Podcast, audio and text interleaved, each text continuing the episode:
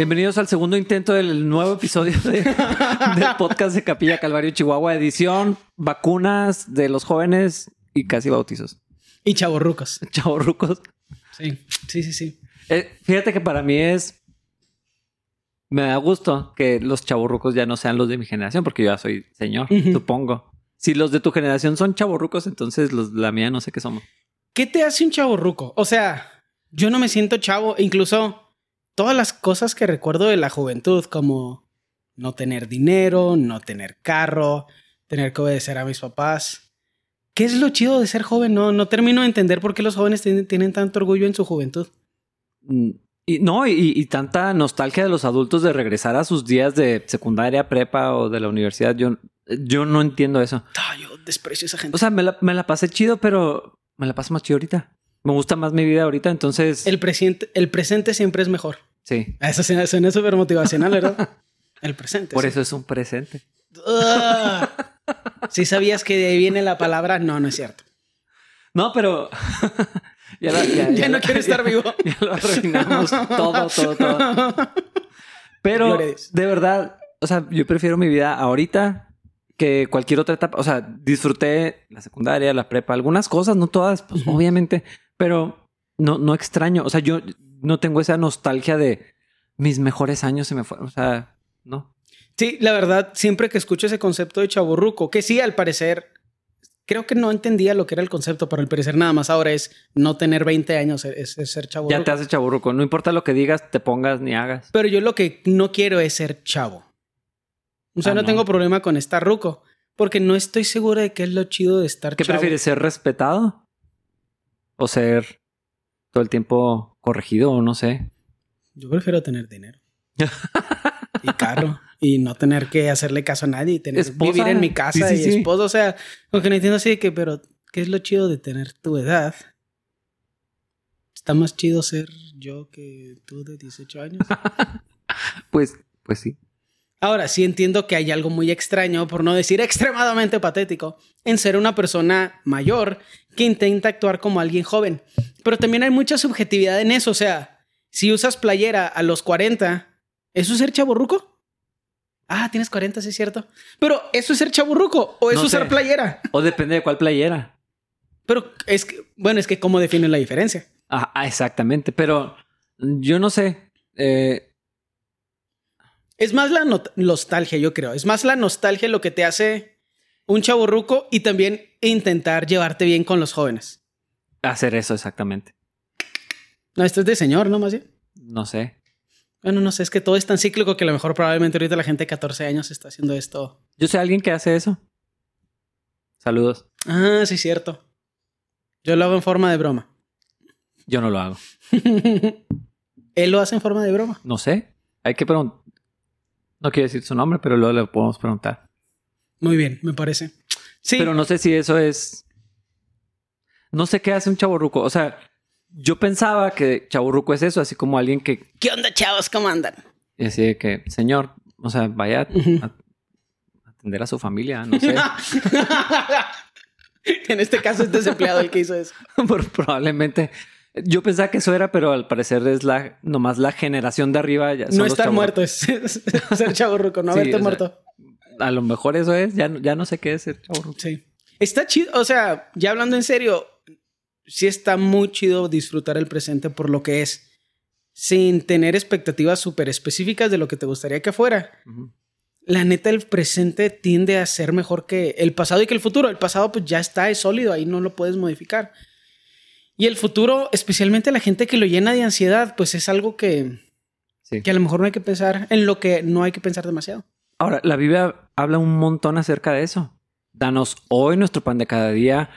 Eh, cuando habla de, de la provisión, ahí en, en- en Mateo, en el Sermón del Monte, habla un montón de eso. En Cada día tiene su propio... basta cada día su propio afán. Todo es hermoso en su tiempo. Eh, las misericordias del Señor son nuevas cada mañana. O sea, hoy, hoy, lo de hoy, lo de Ujú. hoy. Eh, no, no, no quiero insistir en como una filosofía personal. Creo que es bíblico. Sí. O sea, lo de ahora, lo que Dios nos dio, los problemas de hoy, las bendiciones de hoy, o sea, está más chido. Y también eso tiene cierta implicación de que no se ha trabado, no se ha acabado tu rol en el cuerpo. todavía puede ser de bendición, pero necesitas transicionar a ese nuevo rol. Yo convivo con gente muy joven por las posiciones en las que estoy. Y la verdad, no sé si ellos creen que yo intento ser como ellos. Lo dudo. Pero se me hace muy chido poder yo ser un hombre de 33 años con ellos que tienen 18, 19, 20 años y poder interactuar y llevarnos bien y pues ser diferentes. Pero, pero esa es la riqueza del cuerpo de Cristo. Porque así como hablas con, con, y te llevas chido con el equipo de producción, eh, algunos son adolescentes, unos tienen 16. Sí, sí, cierto. Pero igual puedes hablar con el hermano Huereca Ajá.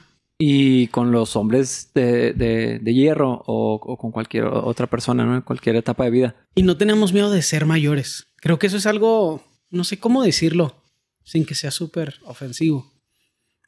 Pero no entiendo el miedo de crecer. O sea, de, "Ay, yo voy a cumplir 26 o ya voy a cumplir 36 o, ay, no manches, ya voy a cumplir 40. Y eso sí, Pues sí. ajá, el tiempo pasa. No estás muerto, eso es lo que significa, es lo único que significa. No te moriste este año. Que cumplas otro año nada más significa que no te moriste. Eso es lo que celebramos cuando cumples años. No te, No te mu- no moriste. estás muerto.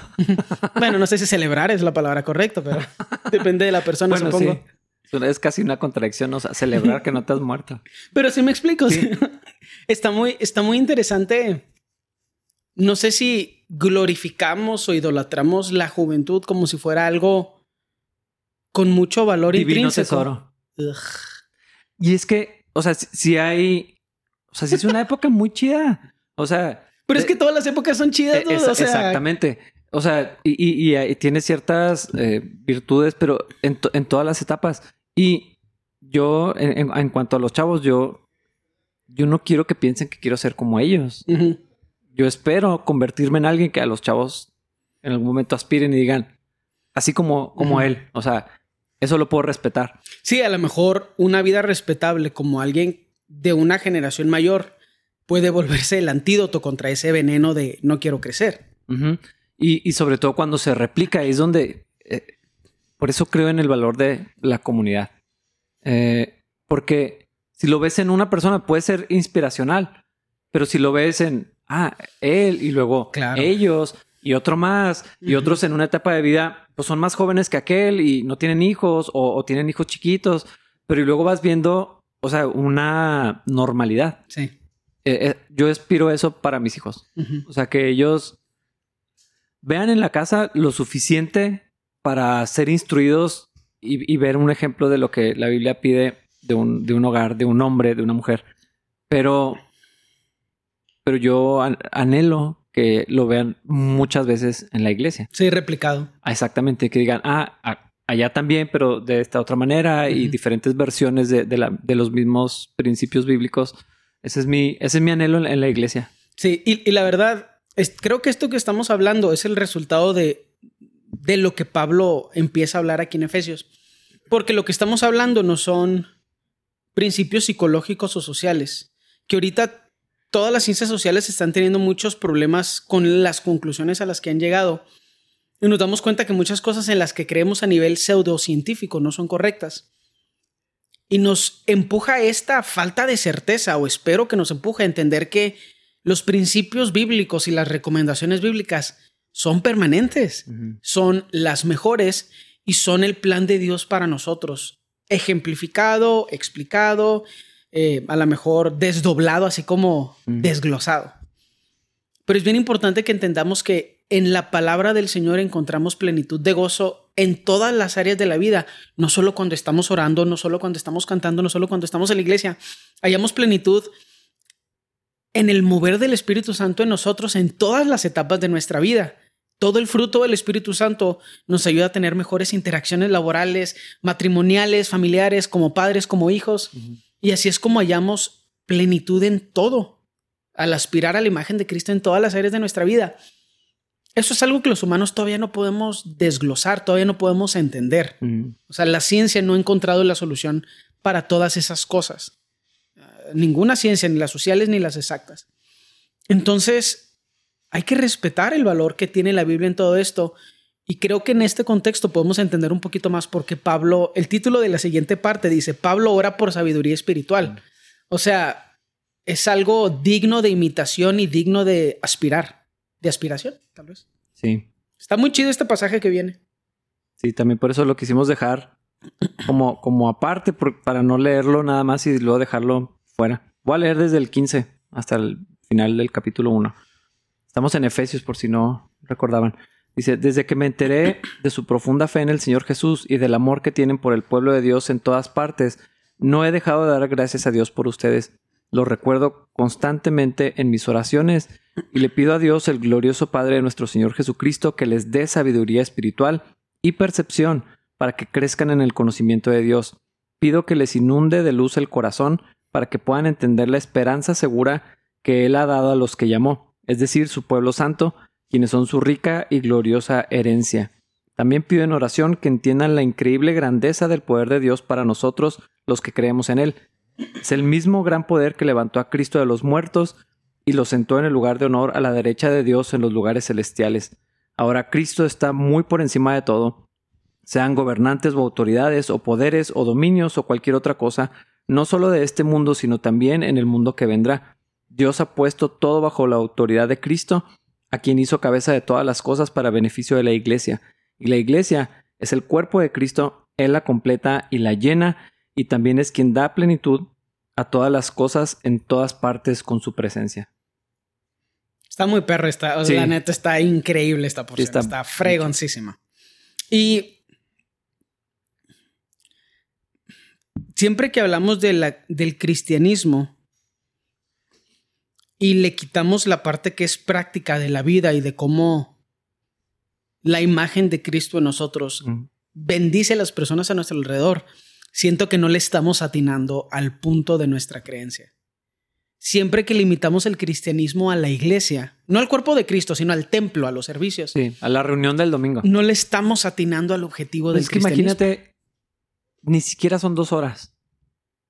Porque ahora. Ahora es menos, ahora, es una hora que una hora diez, una hora quince. Más o menos. Máximo una hora quince. Pocas veces es más que una hora quince. Y lo estamos hablando ahorita, ya la interacción social, muy probablemente es el efecto post pandemia, como lo dijiste. Eh, ya está limitado, porque antes era la reunión más larga, pero aparte había interacción antes y bastante tiempo después del servicio, más lo que se extendía a veces una ida a comer o lo que sea.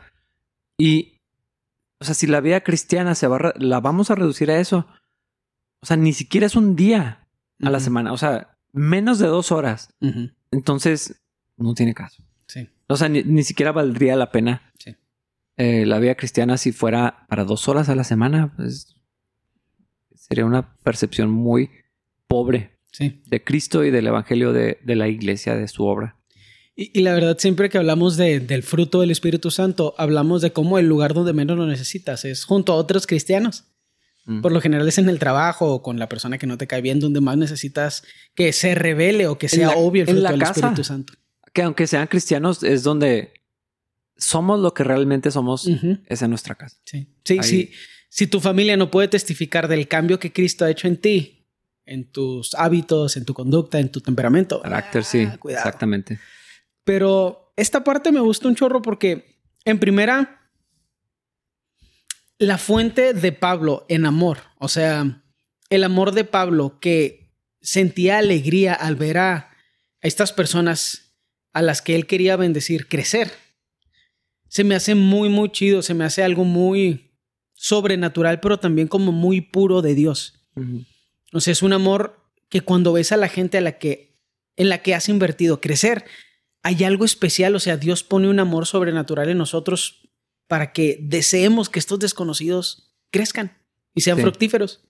E, e, eso hace diferente a la comunidad cristiana de casi cualquier otra interacción social.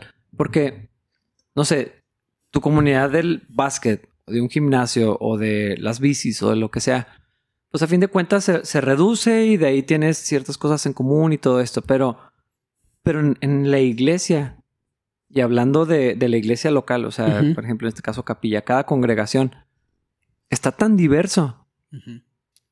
O sea, tantos contextos sociales, edades, etapas de vida, eh, es nivel de estudios, niveles socioeconómicos, o sea, está tan, tan diverso que si no fuera Cristo lo que nos une, en la mayoría de los casos no tendríamos Nada en común. Ajá. Pero a- a- al, al ser Cristo el, el vínculo, o sea, todas las cosas se vuelven en común y entonces verdaderamente, aunque no sabes mucho de la vida de, la mayoría de las familias, que poco a poco vamos creciendo en eso, sí hay un amor genuino. Sí. E- e- eso no es normal. O sea, no es humano. Sí. O sea, Menos con desconocidos. e- exactamente. Pero de, de ver que es alguien de, de aquí, no sé si te ha pasado andar en la calle y, y alguien trae un sticker de capilla y no reconoces cuál, o sea, quiénes son. O sea, dices, pues quién es esa camioneta, quién es el carro. Sí, sí Pero- pasado. Pero inmediatamente hay una. Eh, Sí, así como. Somos de capilla. pistolitas. La estás haciendo jugando. Estoy arruinando el momento. Obviamente. O sea, e- e- ese vínculo que sabemos, o sea, es Cristo lo que nos une. Pero si hay, si hay algo real. Eh, Hay una hermandad. Cristo es el primero de muchos hermanos. Nos, somos familia. Sí, es muy. Es que sí es medio extraño. Porque es sobrenatural. Es que es extraño porque no tiene sentido, llam- llamémosle evolutivo o social. O sea, Mm. de que por qué me habría de interesar a mí que tú crezcas como individuo cuando casi todas las situaciones en cualquier modelo sociopolítico, porque pasa en el capitalismo, obvio, pero también pasa en el comunismo, no hay que fingir, está basado en competencia, porque no hay todo para todos, porque no todos pueden ser todo. Entonces. Aún en el sistema socialista, eh, quiero que seamos iguales, pero yo quiero ser más igual. Y en el sistema capitalista todo es competencia, que está bien, o sea, Mm. es parte de la naturaleza humana, pero a lo que nosotros aspiramos es diferente. Y Pablo, o sea, cuando dice, aman al Señor y sé que somos, o sea, desde ahí sé que somos Mm. familia, sé que somos el mismo cuerpo. La idea de que él sienta gozo real porque alguien está creciendo y yo apenas lo estoy empezando a sentir. Porque apenas estoy en una situación, no sé si es por edad, no sé si es Mm. por las cosas que han sido puestas bajo mi eh, responsabilidad. Donde ahora puedo sentir, ah, qué rollo con este vato está. O sea, me da gusto de que, oye, mira, agarró esa responsabilidad, Sí. no manches. Está creciendo. Está... Sí, sí, sí. Y, y lo ves con, con gozo y, y lo ves como parte de lo que tú estás haciendo, pero no es tu mérito. O sea, es así como que extendiendo lo poquito que tú tienes, Dios lo está extendiendo para Sí, que es. otras personas hagan la voluntad de Dios que no podrías haber hecho solo. Pienso, por ejemplo, o sea, porque quiero hablar de que no hay competencia. Hay algunas personas, por ejemplo, hablando de la música y el sonido, que les estoy delegando responsabilidad y quiero que ellos hagan sus cosas. No quiero que hagan las cosas como yo las haría. Si las van a hacer como yo las haría, pues las hago yo mejor. Pues. Quiero que las hagan como ellos las hacen. A lo mejor a veces de que "Eh, no somos, o sea, no, no sé, no tocamos death metal en la iglesia. Ah, no. A lo mejor mi jale va a ser más de que chido, pero a lo mejor yo voy a tener que hacer algo así. Pero está bien chido ver a la gente crecer, dudo. O sea, me da un gusto real que siento nada más cuando a alguien de mi familia le va bien. Sí. Y cuando a un desconocido le va de cualquier forma, digo, ah, pues así es la vida. Pues qué bueno por él. Y cuando a alguien del cuerpo le va bien, digo, qué, qué chido, cómo le nos está yendo Fíjate bien. que de ahí viene mi alegría por los bautizos. Mm, Porque, o sea, no, no, no lo estoy exagerando. De verdad es algo que se me hace bien padre. Sí, porque es un progreso. Es un día especial de gente que algunos acaban de llegar a Cristo, otros están entendiendo mejor su fe, otros que habían estado evitando probablemente como entregarse al Señor o comprometerse de alguna manera con Dios. Eh, o sea, es, es un evento muy fregón para, para la vida de la iglesia y, y- y- y verlo me produce un gozo real. De la misma manera, cuando veo ciertas cosas que son pecaminosas, dañinas, la vez que hablamos de la apatía ah, por el tiempo y por ciertas cosas, ah, pues yo voy a seguir haciendo lo que hago. La, la- Dios va a seguir llevando a su iglesia hacia adelante, pero sí me da como tristeza Sí. ver el efecto de eso en las personas, porque de verdad deseo su bien. No estoy diciendo que Sí. mis intenciones sean todo el tiempo puras, porque pues nomás soy un humano. O sea, Ujú. se- estoy- Aspiras a ser como Cristo, no Eh, eh, eres Cristo. Exactamente, o sea, pues está salpicado ahí de cosas que no deberían de estar, probablemente que Dios va a ir quitando. Pero sí, sí es lo que quiero, o sea, y, y creo que eh, en, en nuestra vida cristiana Dios nos, Dios va haciendo crecer esto que estábamos viendo en Ujú. Pablo en todos nosotros. Sí. Y es lo que estás describiendo, o sea, Ujú. ves a, ves a, a- a chavos este, que dicen, órale, agarro esto y Ujú. yo me encargo y, y agarro mi pedacito que me toca. Lo- o sea, las mañanas ya aquí en Capilla ya se ven bien diferentes. Sí. ¿Cuántas personas llegamos ahorita a, aquí al- templo para grabar el podcast y estar aquí? O sea, ver gente eh, avanzando y agarrando responsabilidad, comprometiéndose con la iglesia, queriendo bendecir Ujú. detrás, literal, detrás de las cámaras donde Sí. nadie se va a dar cuenta. Y, y lo impresionante de eso, además de. Además de todo lo que parece obvio, además de lo que lo. Además de las cosas que la gente cree que sí, todos son iguales. Porque no están en esa situación. Entonces Mm. dicen, ay, sí, eso es normal. No, no es cierto. Pero el hecho de que crezcan todas estas personas sin que haya competencia, dude. Que eso es la parte más patética de ser humano. Quieres que la gente como que te apoyen y luego cuando te ayudan es de que, "Mm, pero ahora van a hacer competencia. ¿Con cuántos pastores no has visto eso? Dude? Porque la mayoría, y es- esto suena horrible, que bueno que no nos escuchan otros pastores, pero ¿por qué la mayoría de los ministerios no crecen? Porque el pastor pide ayuda y luego cuando se trata de delegar no solo responsabilidad, sino autoridad, el pastor se hace para atrás. Y ahorita estás pensando en como cuatro pastores y de esos cuatro pastores yo mínimo es el nombre de dos, 100% seguro. Y siempre es la misma historia y dices, pues sí, dude, es que eres un vato controlador. Ahí el Espíritu Santo no está, no estás dejando que el Espíritu Santo haga todo el trabajo porque no te da gusto que la gente crezca y cuando la gente crece ves competencia. ¿Cuál es el mejor ejemplo de esto en, que yo he visto? Tú y el pastor Sean. O sea, en el pastor Sean y en ti no se ve como que, mm, pues, o algunas, no, Sí, sí, sí, ni- sí. ni siquiera sé cómo describirlo, pero todos los que hemos estado en alguna posición de cierta autoridad en cualquier ámbito de la vida, eh, supervisión en un, en, en un negocio, gerencias, eh, algo ministerial, pasan esas cosas, es la parte asquerosa de ser humano. Sí, ce- celo que crece ahí. Y, y en algunas situaciones yo sé que tiene que haber roces porque nada más son humanos ustedes dos. Pero que tú lo puedas ver a él como alguien que te ha bendecido, que él te pueda ver a ti como alguien que, a- que lo ha bendecido, pero que él quiere bendecir. Que tengamos esa relación tan extraña, dude. o sea, que él diga que él tiene cuatro hijas y cuatro hijos. sí. Que y no no so- somos. que, eh, que Pablo, Dani, yo y muchas otras personas que estamos muy activos en, en la iglesia te podamos ver como un hermano mayor y que tú no nos aplastes porque no vaya a ser que se les vaya a subir. ¿Sí me explico? Sí. Eso no es natural y no es porque somos buenas personas, porque yo no creo que yo soy buena persona y estoy casi seguro que tú no crees que eres buena persona. Eso no pasa porque somos buenos o porque somos intelectuales o porque estamos muy evolucionados emocionalmente. No, es el Espíritu Santo. Porque no hay conflictos casi en la iglesia, porque no hay conflictos en el liderazgo, porque no hay división. Es el poder del Espíritu Santo. Sí. No es ninguna otra cosa. Y es lo que vemos en, en- en Pablo, porque piensa el orgullo que pudiera generar en una persona el ministerio que tuvo Pablo. Totalmente. Y, y la manera, o sea, e- el, tono de las cartas son muy distintos. El- el- el- el- la primera carta a los Corintios, a veces digo, ¿por qué, es, por qué Dios esta Es carta? como una doble cachetada. Sí, o sea, es, es- es así una corrección necesaria, pero, pero no viene con enojo, no viene para pues, que están tontos, o sea, e- es, para que crezcan, o sea, y, y no hay jactancia. Ahora que le escribe a los, a los efesios, eh, aunque él sabe el rol que tiene y le recuerda en algunas ocasiones, como no se te olvide o sea, lo que hice, lo que Dios hizo a través Ujú. de mí.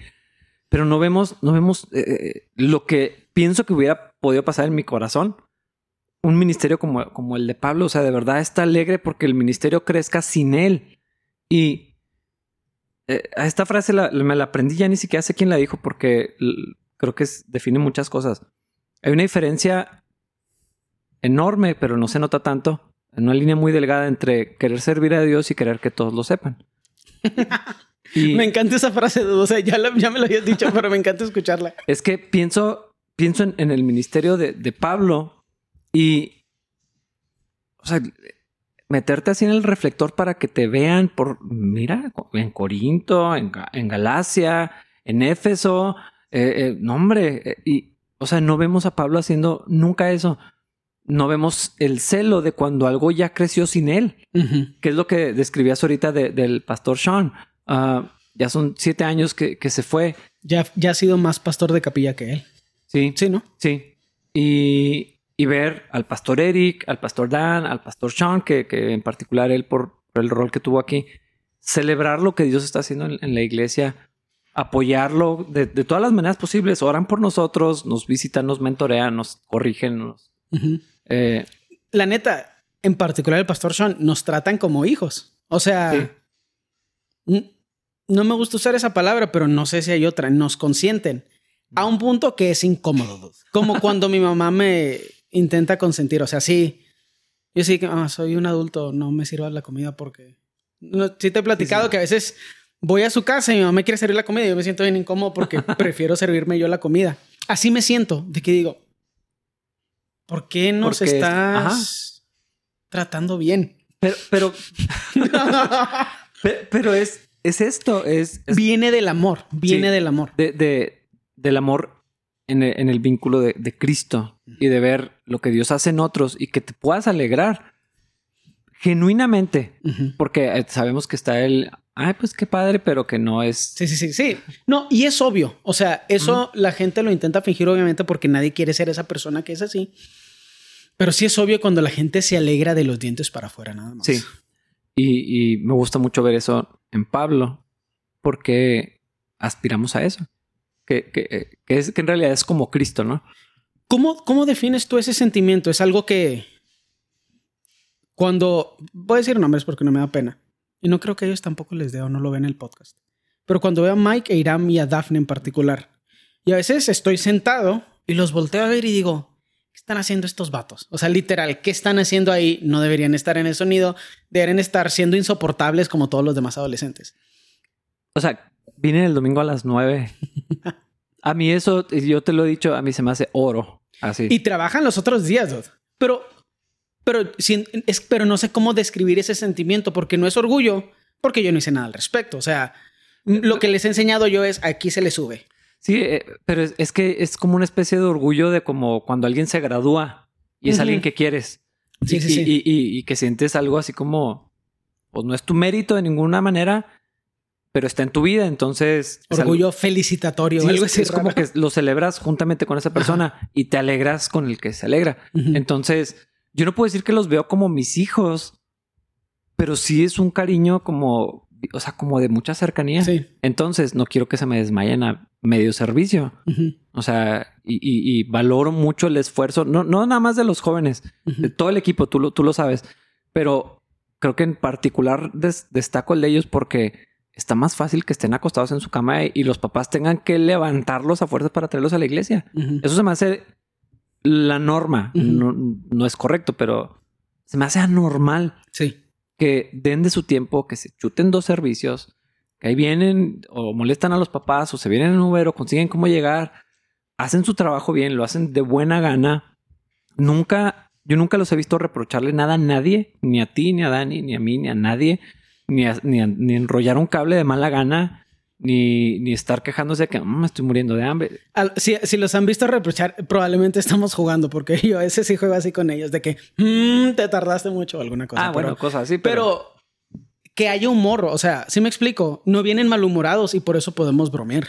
Ajá. No vienen enojados porque se levantaron temprano.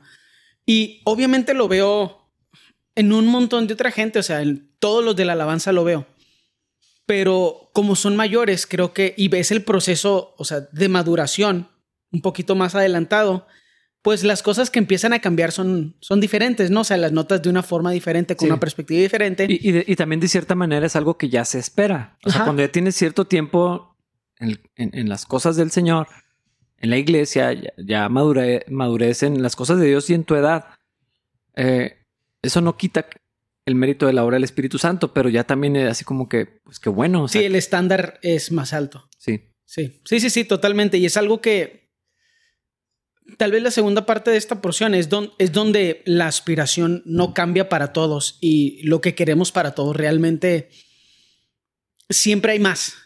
Eh, porque ahorita lo del servicio, y insisto con estos chavos muy jóvenes, pero lo que yo sé que todos necesitamos y por y entiendo por qué Pablo ora por esto. Es la idea de la sabiduría espiritual o el espíritu de sabiduría, dicen otras traducciones, y percepción.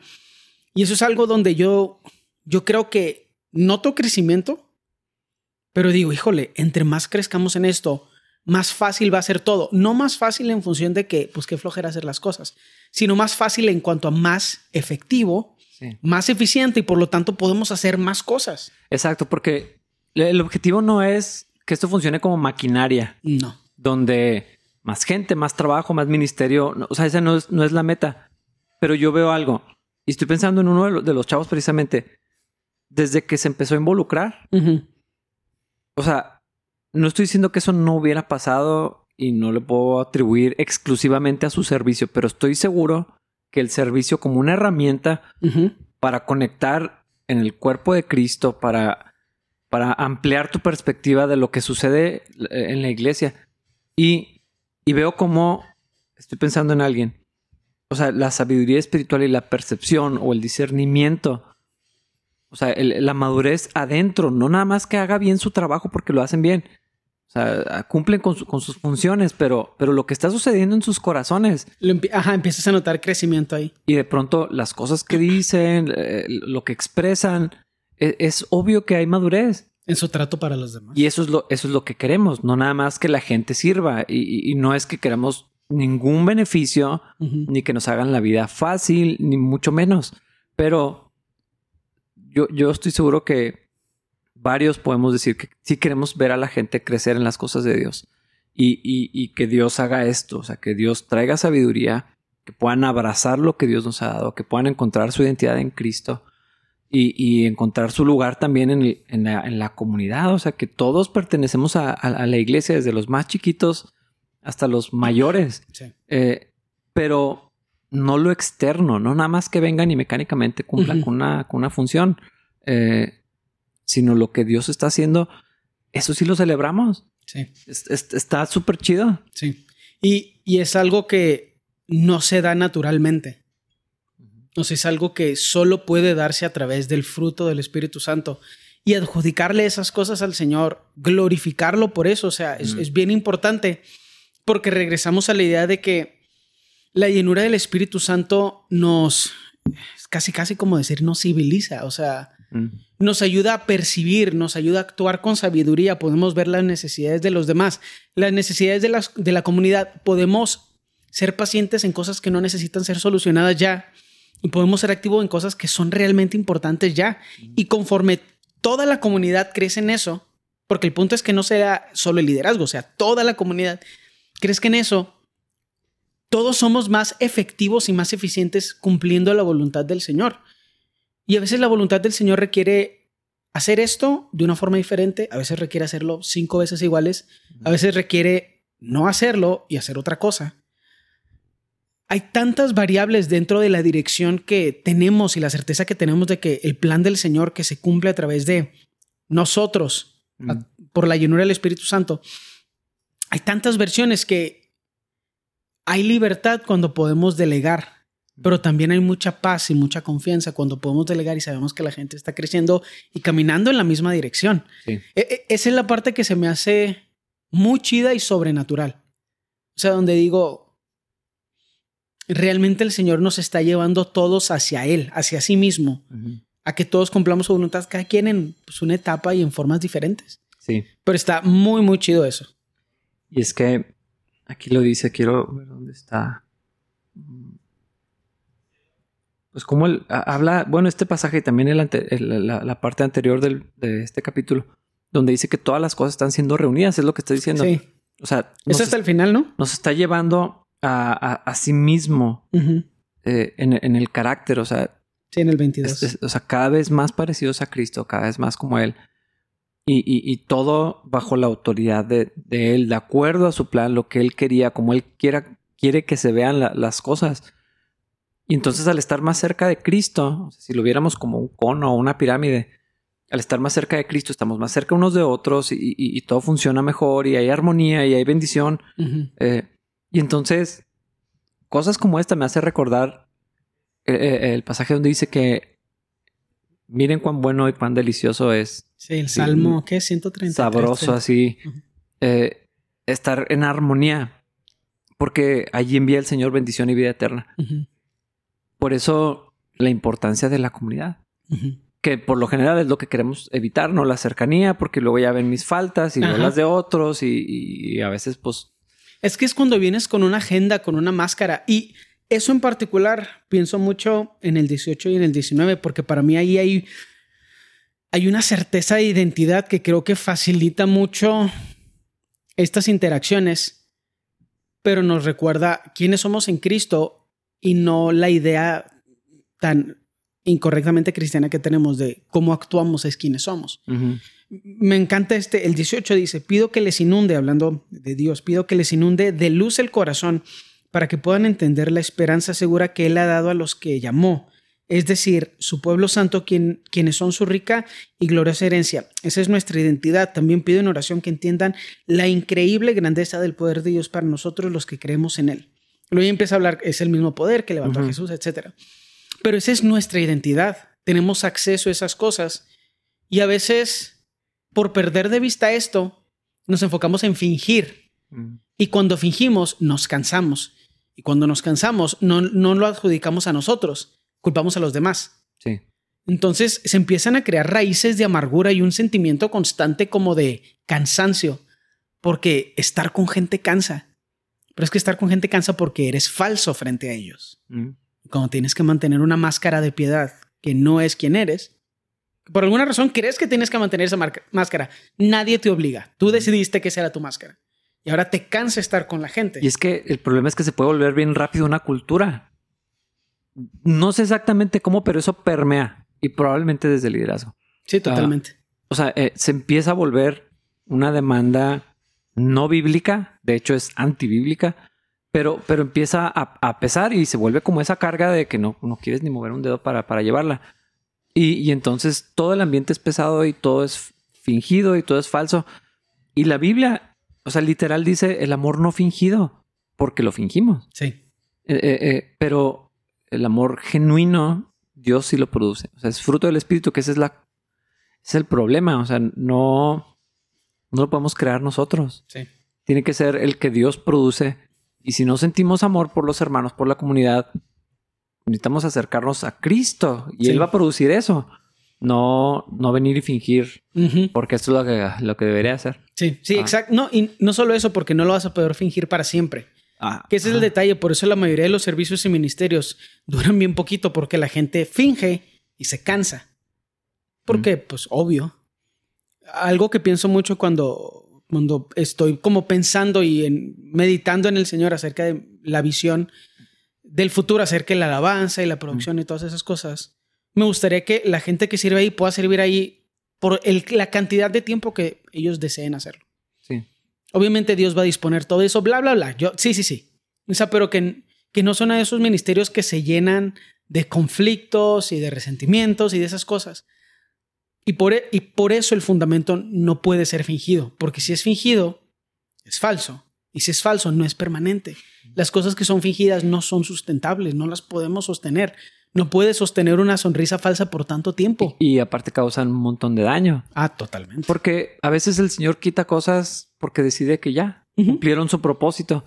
Pero, pero lo, lo- lo que deja es saludable, eh, es fruto, es vida. Pero algo que, que colapsa porque era falso, no solamente se va a acabar, sino que va, la gente, se va, a ir, que- la gente se va a ir con amargura, con resentimiento. Y lo vemos todo el tiempo. Gente que dice, yo no quiero volver a estar en la alabanza, yo no puedo volver a confiar en un pastor, Sí. o todo ese tipo de cosas. Ese es el, resultado a largo plazo de, de, de- de lo fingido, de, de lo no bíblico. De un estándar falso, de un estándar no bíblico. Sí. Y, Sí. y lo, lo, lo, lo difícil es que es una batalla continua en el corazón. O sea, Ujú. todo el tiempo eso quiere salir. Ah, pero, pero si, si estamos recurriendo continuamente a, nuestra identidad, a someternos a la autoridad de Cristo, porque es- esa es una parte que me encanta de, de todo este capítulo. O sea, yo no hago a Cristo el Señor, ya es. O sea, o- o lo puedo resistir. Eh, Puedo ser necio al respecto. pero eso no cambia absolutamente nada. Todas las cosas están puestas bajo su autoridad. Él lo dijo, lo dice aquí y el Señor mismo lo dijo. Toda autoridad me es dada en el cielo y en la tierra. Y por eso les mando que hagan esto. Pero o sea, ya es el Señor, Él ya está reinando, no. O sea, hasta los ateos están bajo la autoridad de Cristo. Totalmente. No lo saben, no lo creen, lo resisten, lo ignoran, lo, que sea, pero... Eso no cambia la verdad. Exactamente. O sea, que nosotros, por la gracia de Dios, lo podamos reconocer como Señor es otra cosa. Pero me gusta mucho recordar, uh, o sea, quién es nuestro Señor. Y tengo este problema en particular con los hombres. Porque, o sea, hay hasta libros escritos acerca de, esta verdad de las iglesias, ¿no? Porque están feminizadas, porque eh, no, sé exactamente de dónde viene, pero la mujer tiene una sensibilidad hacia las, cosas de Dios y es más fácil ver mujeres involucradas y mujeres caminando con Dios más que los hombres. Pero, o sea, tiene mucho que ver con nuestro entendimiento de Cristo. Si lo vemos como alguien frágil, como, o sea, esta imagen así distorsionada, o sea, si lo veo como lo que es, si contemplamos a Cristo con alguien con autoridad, o sea, lo, hemos hablado en un círculo de social de hombres, la reunión que sea, o sea, si de pronto, así de manera random se juntan ocho personas, o sea, inmediatamente todos nos alineamos en algún tipo de, escala, es, es fácil reconocerlo, habrá competencia, habrá lo que sea, pero, pero es fácil identificar la jerarquía. Está, quién está a cargo, quién, a quién hay que respetar y todo esto. Cuando vemos a Cristo por quien es, debería ser más sencillo someternos. Cuadrarse, sí. O sea, Él es el Señor, no yo. Él es el que manda y yo soy el que sirve. Él es el que dice, como, lo, vi en una película. Él es el que apunta y yo disparo. nice. O sea, eh, e, ese es mi lugar. y entonces puedo, estructurar mi vida como alguien bajo autoridad, como lo dijo el, soldado romano. O sea, yo soy alguien que está acostumbrado a la autoridad y la estoy viendo. O sea, puede... Tú iba a pasar. Sí, o sea, no tienes que ir hasta mi casa. O sea, yo sé cómo funcionan las cosas y, y, si alguien tiene autoridad eres tú. Entonces me gusta mucho que este pasaje resalta. O sea, Cristo está en autoridad, Cristo está sentado a la diestra del Padre, Él está en control, Él es el que gobierna y, y es como un llamado o sea, e, eso se me hace que produce inmediatamente un llamado a la adoración, al sometimiento, al respeto, al temor reverente de, Dios.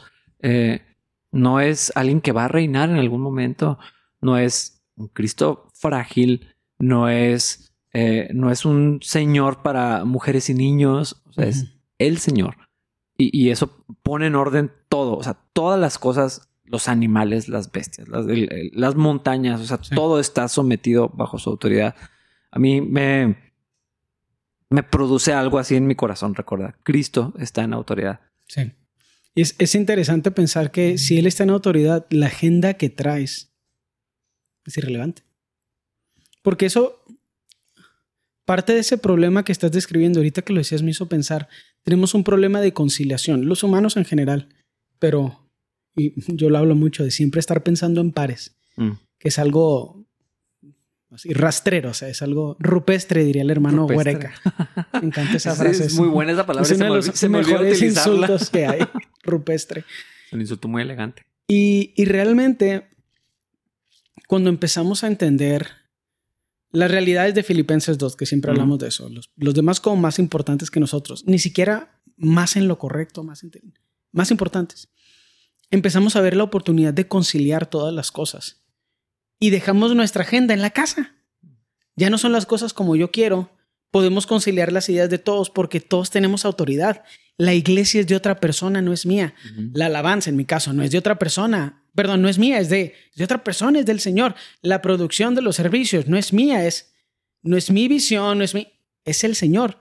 Y a veces pensamos tanto en pares y el par correcto o la opción de, dentro del par correcta es mi gusto, que se nos olvida que si no conciliamos no estamos haciendo bien el trabajo. Al final de cuentas las cosas no deben salir como te gustan, deben glorificar al Señor. Exactamente. Y cuando, por eso me gusta la última parte de este pasaje, o sea, hablando de unificar todas las cosas hacia Cristo, recuerdan esa imagen de la pirámide, el que está arriba es el dude. Pero a mí me gustaría que eso no importa. Pero yo pienso que no importa. Vamos a conciliar todo y vamos a dejar que Dios sea glorificado. Vamos a dejar que Cristo haga su trabajo en medio de nosotros a través de lo que siembra, las ideas que siembra en cada uno de nosotros. Y entonces hay, ya. pleni- hay plenitud. Porque aquí dice, da plenitud a todas las cosas y en todas partes con su presencia. Entonces, cuando estamos Ujú, en, en ese reconocimiento de la autoridad que sí tiene, que ya, ya tiene, ujú, hay, hay, hay plenitud y hay armonía. Y entonces yo debo recordar mi lugar. La Biblia dice que yo soy oveja, ujú, pero mi rol es el de un perro ujú. En, en muchos sentidos. O sea, un- Sí, un perro ovejero. e- eso es lo que hace. O sea, ni una oveja le pertenece, no tiene derecho a maltratar a ninguna de las ovejas. O sea, a- aunque se salga del, o sea, pues la tiene que traer y tiene que tener una voz para eso, pero, o sea, es un perro. Y, y yo tengo que recordar eso en, en- en la vida de la iglesia. O sea, mi rol es lo que el pastor diga. Me encanta la, la expresión en, en Pedro, el príncipe de los pastores. O sea, él es el, el- el dueño del rebaño. Sí. Ni una es mía, ni mis hijos. O sea, cuando sean ovejas de Cristo, tampoco me pertenecen, ni mi esposa. Soy un perro. Eso está muy Es bueno. bíblico. Sí, sí, no, totalmente. La imagen se perro, completa perro de esa forma. sería más apropiado. Sería más bíblico. Pero está verlo de esa forma. Y, y entramos otra vez a los temas que hemos hablado del problema de la autoestima y cómo Mm, la gente sí, sí, malinterpreta las cosas y se glorifican a sí mismos. Al escuchar cosas como esas, la gente dice, no, es que tienes baja autoestima. Y es de que no, yo tengo presas- precisamente la, la autoestima que debo tener. El detalle es que tú no conoces bien a Dios, no entiendes bien la gloria de Cristo y por eso te pones en un lugar que no te toca. Y, y por eso lo de, lo de ver quién es. O sea, ¿cuál pena voy a sentir en estar bajo alguien como el Señor? O sea, cuando lo, si lo puedo ver, aunque sea un poquito por quién es, claro que me pongo de rodillas Sí. y, y quiero hacer lo que me mande, lo que me pida. Eso no es baja autoestima ni baja percepción. O sea, ah, yo no puedo decirle a otro perro, pero así digo, ese es mi rol, o sea, como el de un perro ovejero. O sea, ve y llévalas para allá, ve y tráelas para acá, ve y tráeme aquella, nada más. O sea, ah, ahí está el lobo, es tu jale. Sí. Ah. Y, y la neta, por eso se necesita sabiduría espiritual y percepción. Mm. Porque esa parte de percepción, de identificar dónde estamos.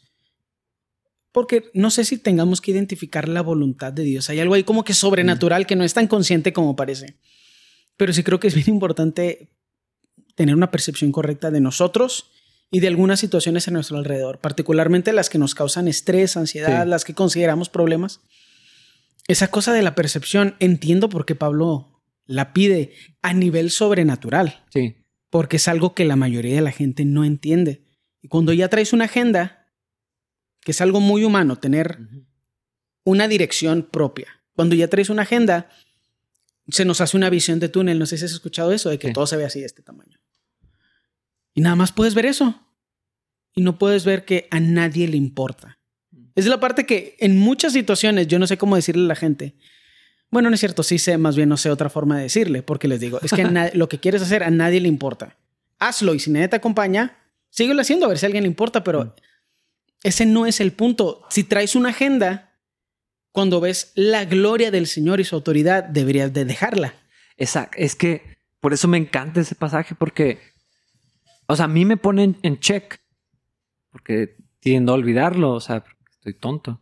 Y, y- y- y tiendo a olvidar, o sea, mi lugar, o sea, necesito estarlo recordando, o sea, qué, pena decirlo, pero necesito estar recordando dónde voy yo y dónde está el Señor. Entonces, cuando lo vemos, quiero estar debajo de su autoridad, porque la tiene, y quiero que todo lo que yo haga sea para servirlo y para su gloria, pero necesito estar regresando a, esto todo el tiempo, porque si no, si dejo de ver quién es, quién es el Señor, empiezo a perder el piso, empiezo a tener mi agenda y mis gustos y mis preferencias y puras cosas que a nadie le importan y de hecho no solamente en la mayoría no aportan, sino que estorban. Pero cuando, cuando estamos debajo de la autoridad, entonces hay plenitud Ujú. y entonces hay bendición y hay crecimiento y entonces Dios hace en mí y en todos los demás lo que, lo que quiere hacer. Sí. Pero necesito estar viendo a Cristo. Y, y ¿sabes qué es lo más difícil? No es algo que se puede explicar. Mm. Porque, tú me conoces, o sea, yo literal le digo a la gente, a nadie le importa. Y todavía creen que importa. Y que... Pero si a nadie le importa, no importa, ¿verdad? Y esa es la parte que es difícil. Cuando tenemos una agenda, es bien difícil deshacernos de ella con herramientas psicológicas, humanistas. Sí. Otra vez, no es algo que esté abierto a sea, esto ya está bastante bien medido por lo que sí es ciencia de la psicología. Por eso necesitamos algo sobrenatural, donde con herramientas que son indescriptibles e inexplicables, nuestra necedad humana la podemos poner a un lado y decir, oye, sí es cierto, ¿por qué me interesaba eso? Yo a veces veo lo que me interesaba hace cinco o seis años y digo, ¿qué? Esto era un desperdicio de tiempo, de recursos, de oportunidad para bendecir a otras personas. Sí. Y ahí estaba yo perdiendo mi tiempo con un chorro de esfuerzo haciendo algo que era importante para absolutamente nadie. Mm. A veces me pregunto, ¿en cinco años pensaré lo mismo de lo que estoy haciendo ahorita? Esa es mi medida. ¿Estoy haciendo algo para mí o para el reino de Dios? ¿Estoy construyendo mi reino? ¿Te acuerdas cuando decías eso? Ah, sí, sí, sí. ¿Estoy construyendo mi reino o el de Dios? Porque a mí se me hace que a Dios no le interesa esto. Y algunas veces que sí le interesa y sí me dice, no, vato, síguelo haciendo. Y yo, bueno, Ok, sí. Pero, pero ya es no tengo, ¿ya no tienes una agenda? Ajá, es lo que él dice, como él dice, y, y- y- vemos la unidad. Ah, Ahí es donde entra la, la importancia de la unidad, ¿no? O sea, donde eh, eh, est- estoy pensando correctamente en esto y luego eh, empezamos a ver que, ah, ok, sí, eh, Dios nos está llevando. Si te- nadie me está diciendo que es una tontería o, o que estoy haciendo algo antibíblico. O sea, ok, Sí, también ese vivir en el consejo, bla, bla, bla, pero tiene Sí. que empezar en el corazón si no haces las cosas de mala gana. sí, exactamente. Qué rollo, vato, qué chido. Es una buena conclusión, ¿eh? Sí. Voy a utilizar esto para cuando alguien se me quiera así de que, cuando alguien quiera así de que es que hay que hacer esto y yo, mm, óralo. Y me dices en un mes. Sí, Porque hay muchas veces que recursos que son necesarios en un área son mal utilizados en otras áreas. Y dices, ¿por qué? Es porque tienes una idea, sí. pero ¿y Cristo? Mejor Cristo. Mejor Cristo. Mejor que Él nos dirija. Así, yo, yo no- ya no sé si deberíamos decir algo después de ese. Mejor Cristo. Ese es mi nuevo argumento. ¿Pero Cristo? Mejor Cristo. Pero si las pistolitas, porque si no lo, lo vas a arruinar completamente.